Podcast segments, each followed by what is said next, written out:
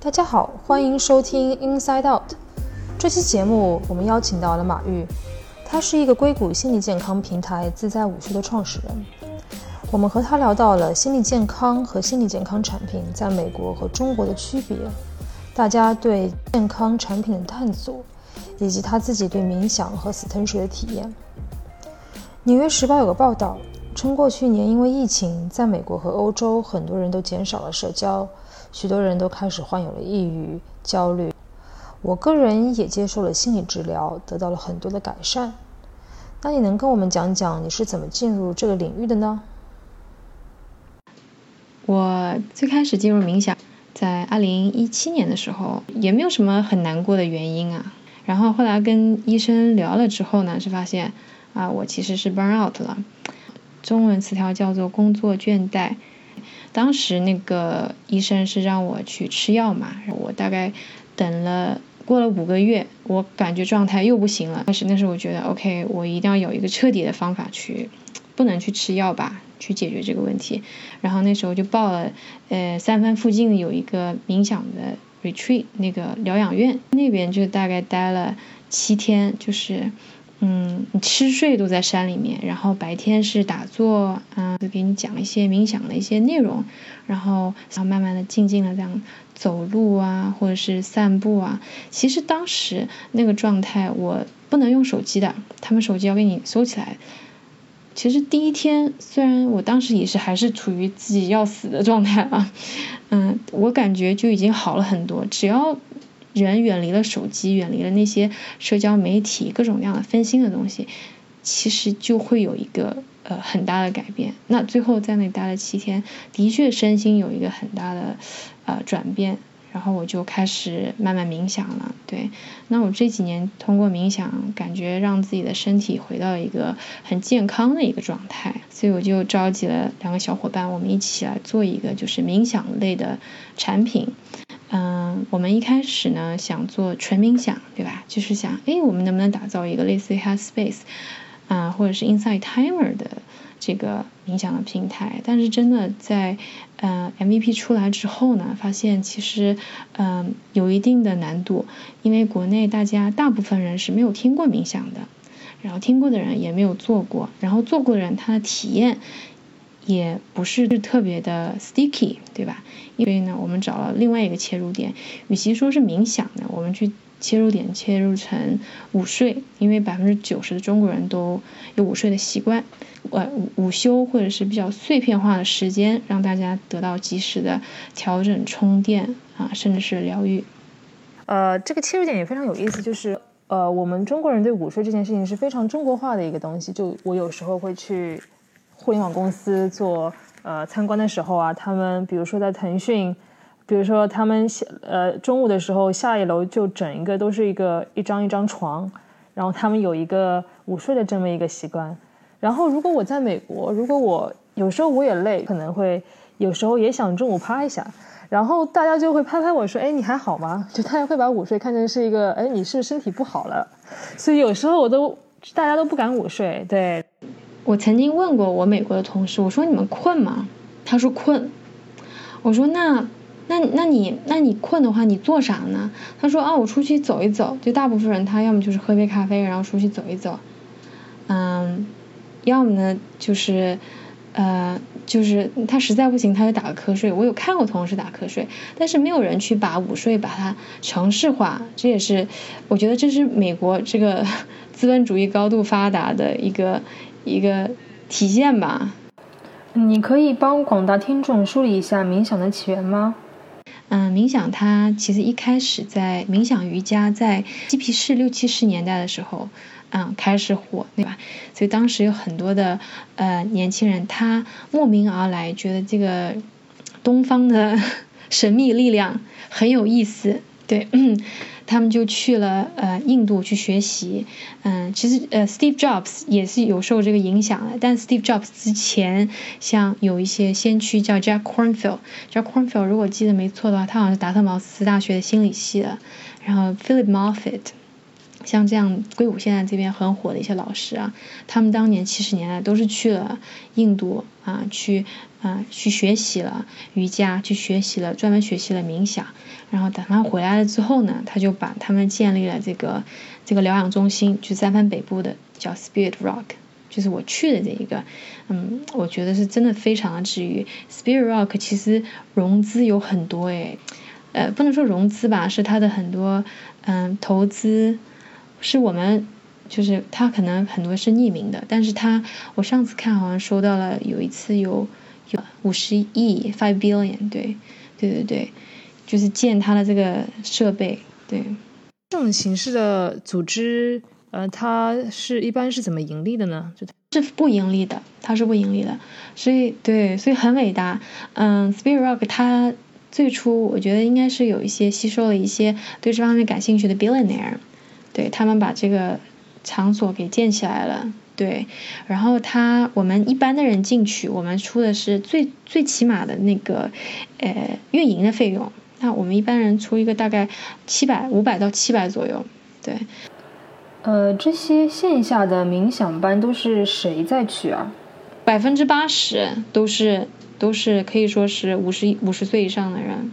对，呃，生活比较顺遂的时候，我是没有想过要冥想的。我真的是吃了一些苦头，跌跌的很很痛苦了，我才会去想去冥想。冥想你需要一个外界的力量去去推你进去。那很多人他真的到有时间了，对吧？他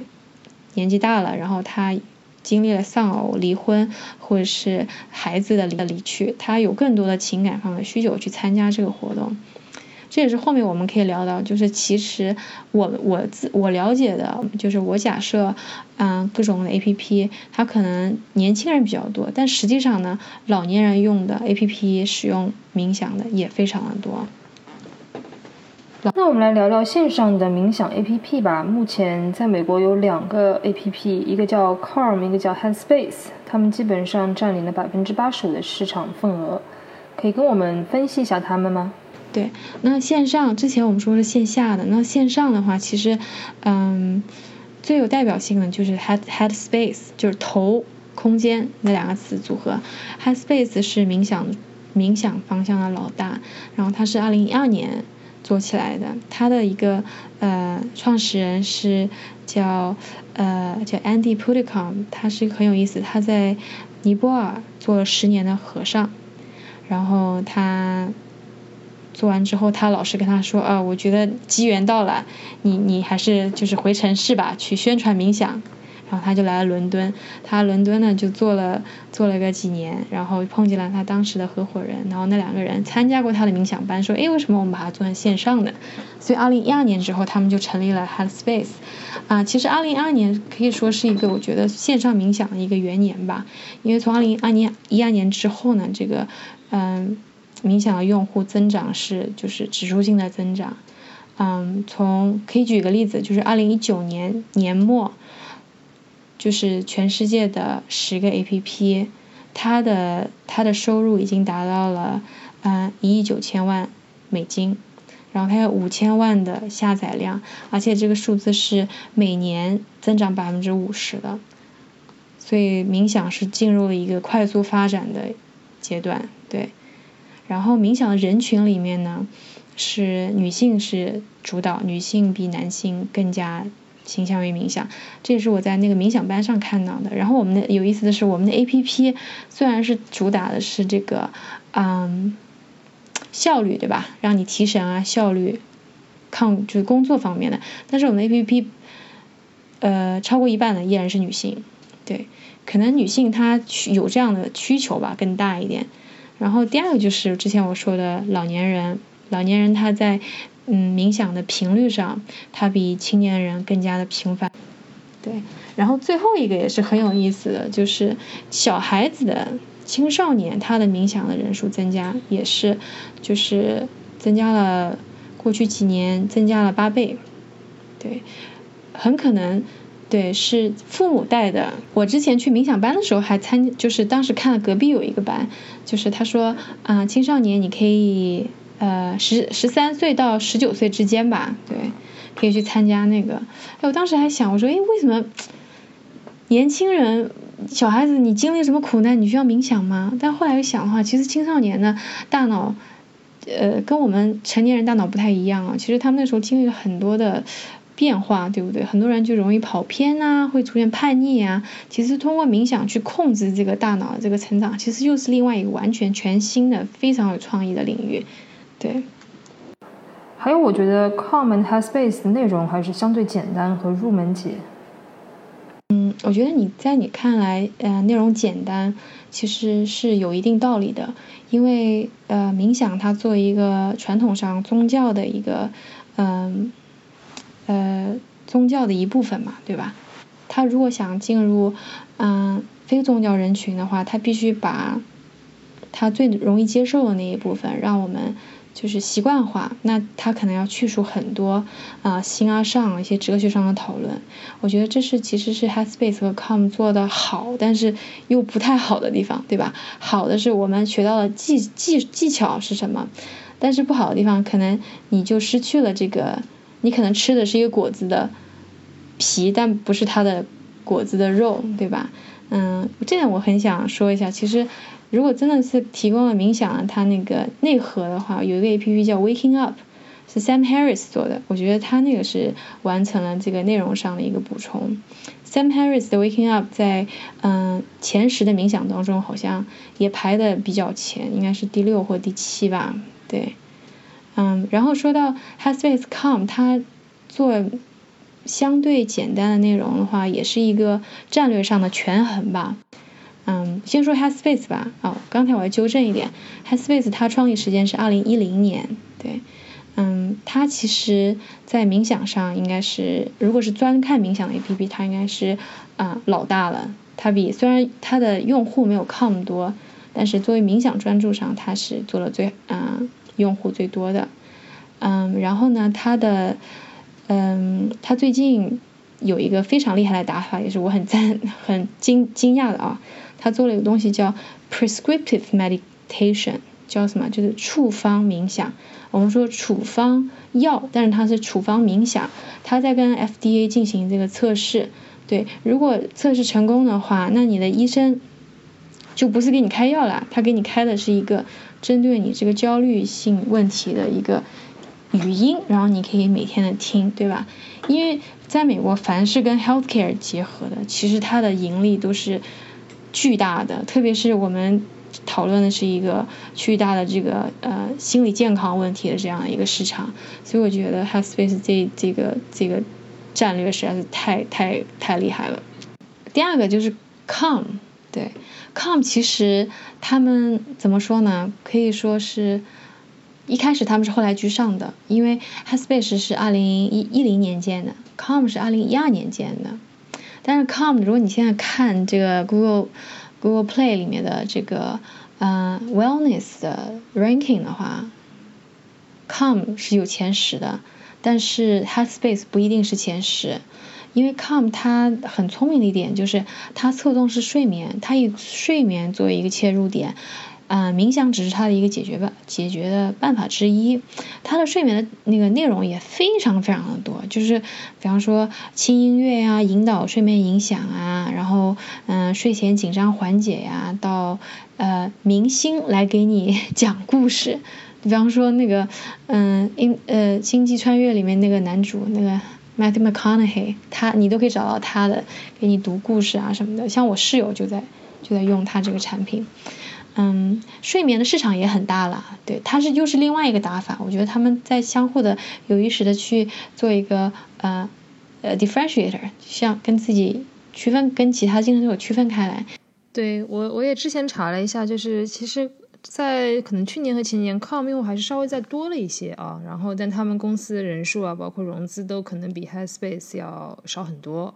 然后感觉他们现在的打法也是做一个比较小的一个用户群或者是一个品类吧。在做这个产品的时候，觉得这两中国和美国哦，他们有些什么相同和不同之处吗？嗯，从相同之处的话，就是其实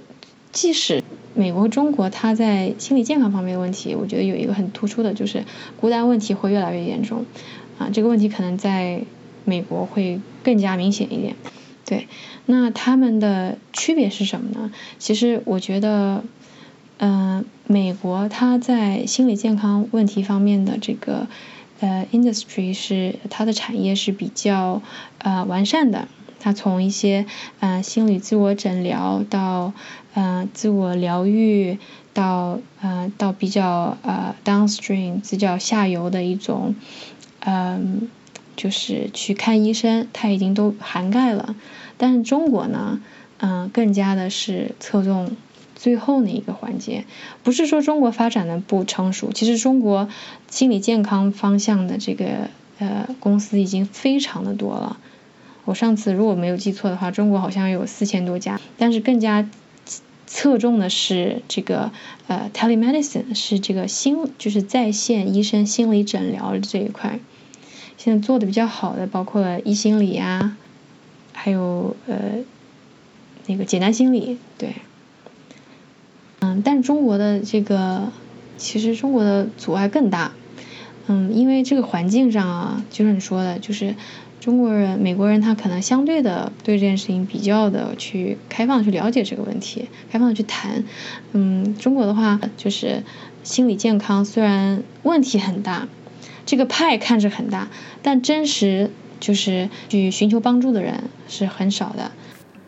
嗯，就感觉是需要一个用户教育的过程。嗯，对。还有一个话题就是药物的使用。其实抑郁症药物的使用率在美国还是相对较高的。这个药物呢是通过平衡脑部的血清素来帮助患者抵抗抑郁。呃，血清素呢对情绪有很大的影响。那另外一个大的领域呢，是通过 psychedelic，在某些国家合法，但它呃解决的问题其实是通过让使用者进入一个状态和超我的体验来了解自己和挖掘自己，呃，甚至治愈伤痛。像 Steve Jobs 也是长期微量服用某些这类药物。嗯，能不能跟我们聊聊你对这些的体验吗？嗯，其实我对这方面是保留一个。半半保留的状态吧，就是希望，嗯，在合法的国家去尝试，对吧？因为它的管理是比较，呃，有秩序的。然后在，嗯，不合法的国家，特别是在中国的话，就不要去冒这个任何的风险了，对吧？嗯，我个人可以谈一下，就是，嗯，死藤水的经历。我之前。嗯，我曾经去啊秘鲁试过这个死藤水，当时是，嗯，其实是一个医生朋友推荐的，对，那个医生还是一个美国的医生，然后就找一家比较有信誉的当地人，当地的一个疗养中心推荐我去的，然后我去了之后呢，发现其实我们那个班啊有二十八个人，我在那里面其实是。症状最轻的，我很多其他人有非常严重的原生家庭的问题，已经严严严重影响到他们的人生择偶、工作，甚至睡眠了，身体健康也影响到了。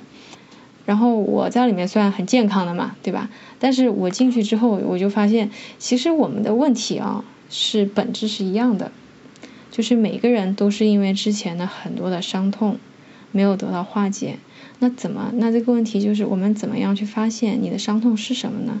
很多人他去参加这个东西之前，他都是毫无意识自己是有这个伤痛在身上的，因为说实在话，就是人生已经很困难了，然后你还在去想啊我有哪些伤痛啊，如果没有一个很好的机制去帮你化解的话，其实越想会越困难，对吧？所以大家就把这个东西就把它把它藏起来了，就不去想这个问题。对，那死藤水的一个办办法呢，就是嗯。去喝，他在当地这个药材啊，就是你喝了这个药之后，嗯，萨满会进给你进行一个引导，他给你唱歌，然后唱歌之后呢，你会有一种门被打开的感觉，然后进了那个门，可以看到之前导致你各种不快乐的伤痛到底是什么。然后我我当然是看到了之前啊原生家庭的一些问题，而实际上伤痛对我们影响。嗯，可以包括你每天的思维方式，到你做重大决定时候的一种心情，都会有非常大的影响。然后知道这个信息之后呢，我可以回去去把这个东西化解掉。对我，我当时就是从那个山里面出来之后，我做的第一件事情就是给我爸爸妈妈打了一个电话，然后我当时就。没有任何的责备，因为当时你真的知道伤痛的意义之后呢，就不不会很多怨言，反而会有很大的同情心，是对其他的人，因为其他伤害你的人，他也是有伤痛的，对吧？啊，但是我讲这个呢，并不是说，哦，每个人你们都去秘鲁吧，然后我们喝一个东西就好了，其实不是这样的。因为我事后，嗯，也看了很多人，就是他过度的依赖，不管是死藤水啊，还是其他的一些办法，去得到一种极乐，对，它就变成了一个东西叫 bliss junkie，它就是那种不能说是呃赌鬼吧，应该叫它叫嗯，应该叫极乐上瘾者，我觉得翻译应该这样叫。嗯，所以极乐或者超我讲的是一种什么样的状态啊？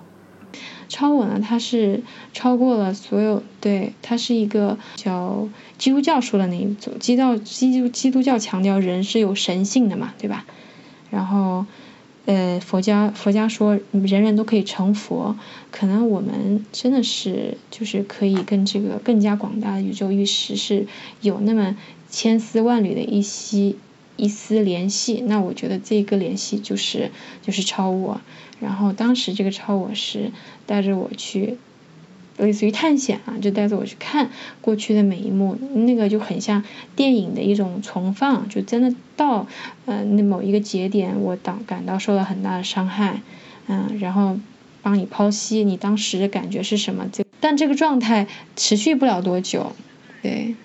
持续大概两个，就是它影响的不是不是。让你一直保持一种保持一种极乐，那这个东西它本身可能就持续个六七个小时而已，对，嗯，但真的是一种人生观的看问题的方法，就会变得非常的呃纯净，然后非常的呃呃充满了爱，对，那个状态很积极，大概持续两个月，但是你两个月之后可能又会经历其他东西，就像一个人，对吧？他。呃，洗的干洗干净了身子，去跑跑在路上，跑到路上去裸奔，对，那种极乐是，其实嗯，与其说它是幻觉吧，我觉得它是一种濒死体验。那濒死体验的话，人的话会散发大量的 DMT，对不对？嗯，那其实跟濒死体验，不管是这个呃物理上、生理上的，还是这个呃哲学和精神上，都非常的相似。就是感觉死了一回。那我我记得我曾经参加过 Philip Moffitt 参加他做的一个那个几天的一个一个冥想班，他曾经就讲了一个冥想方方法叫 Nine Bodies，叫九重身。我不知道中文翻译对不对啊？我的理解叫九重身体。他的意思是什么？就是说，其实人站在这边他是有九重的，哪九重呢？他有他的。身体这一重，对吧？然后他还有他的情绪的这一层，然后他还有 energy form，它有能量的这一层。我觉得能量这一层可能跟呃中文语境里面的气很相似，对。那再往上呢，它有呃神性这一层，宇宙这一层，然后还有呃就是就是终极宇宙的一个概念。最顶上是叫终极宇宙那一层，他说你到了那一层，你体验的就是空这个概念。其实我当时就跟他练练练，因为当时我还比较新手啊，我感觉练到第七层我就嗯 就不能往上顶了啊。但是有一些当时在场的老人家，他们就练到了终极宇宙那一层，他体验到了空的真实的意思。我们也聊了挺多，就是今天啊也讲了很多关于冥想的呃一些经历啊。然后包括美国冥想的市场一些情况，包括国内市场的一些情况。你觉得随着生活的压力和竞争，人们会越来越心理不健康吗？嗯，这个问题很好。我们目前其实是一个处于越来越越不健康的状态，因为我们处于一个科技的爆发期嘛，对吧？更多的嗯手机的使用时间，然后未来 VR 的发展的话，人们跟嗯，手机的互动会越来越多，那其实跟周围的人的互动会相对的减少，所以导致的时间就是没有分配给足够的时间给自己去反思，对吧？然后第二个问题呢，就是没有足够的时间跟周围人的互动，所以就加剧了这个呃孤单的问题。然后更多的就是，其实社会竞争压力还是非常大的，然后两极分化的这个阶级分化的问题也非常的严重，所以呃工作倦怠的问题也是一个越来越严重的问题。那这些问题实际上在每一个国家它都是存在的，嗯，我觉得中国不会比美国更轻这个问题，嗯，亚洲的话，亚洲日本。韩国都已经在这个自杀率上已经先行其他国家很多年了，对不对？对，其实嗯，心理健康本身啊，它呃，它要解决的一个是什么问题呢？是伤痛的问题。伤痛是心理健康一个非常深层次的问题。那在美国的这个伤痛，可能更多的体现在是种族方面的，是阶层方面的。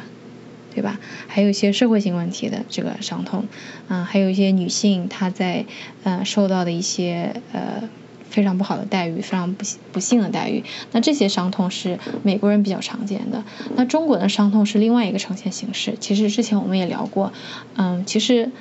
高考就是一种伤痛，对不对？那并不是说每个人，哎呀，经过高考了就要去做一些很伤害自己的事情，但是它会影响我们的人生，会影响我们看问题的方法，甚至会导致，呃，在这些很消极情绪没有得到及时疏导的情况下，会做我们会做出一些。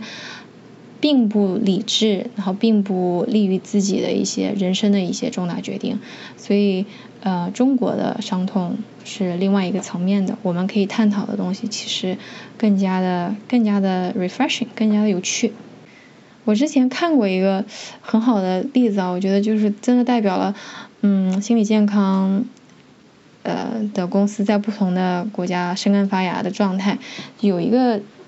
企业我不太记得名字了，他是做什么呢？就是做给老年人打电话，就是陪伴老，就是欧美的老年人，然后他好像融了几千万。那这个东西呢，在中国不一定会实现，因为中国本来就有那种嗯，就是享享天伦之乐的一种氛围，对吧？大部分的老年人他的确他没有这个儿儿女陪伴的孤单感。但可能最近就是工业化加剧，很多又出现了空巢老人，这个重点可能又会慢慢的提上日程。对，那中国的话，我们更关注的是一些啊不是孤单性的问题，可能更多的是一些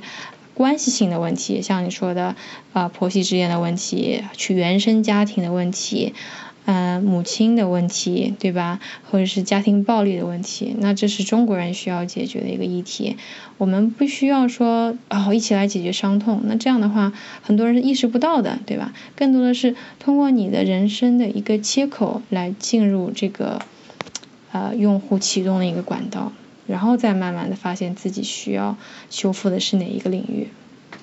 感谢今天马玉在我们节目啊讲了那么多关于冥想包括心理健康的一些经验，那也希望大家可以多多的去测试你们的新产品。嗯，谢谢，大家可以在微信上搜索“自在午休”小程序，就可以找到我们，进行每天二十分钟的啊快速午睡，得到非常超然、放松、高效的午睡体验。谢谢。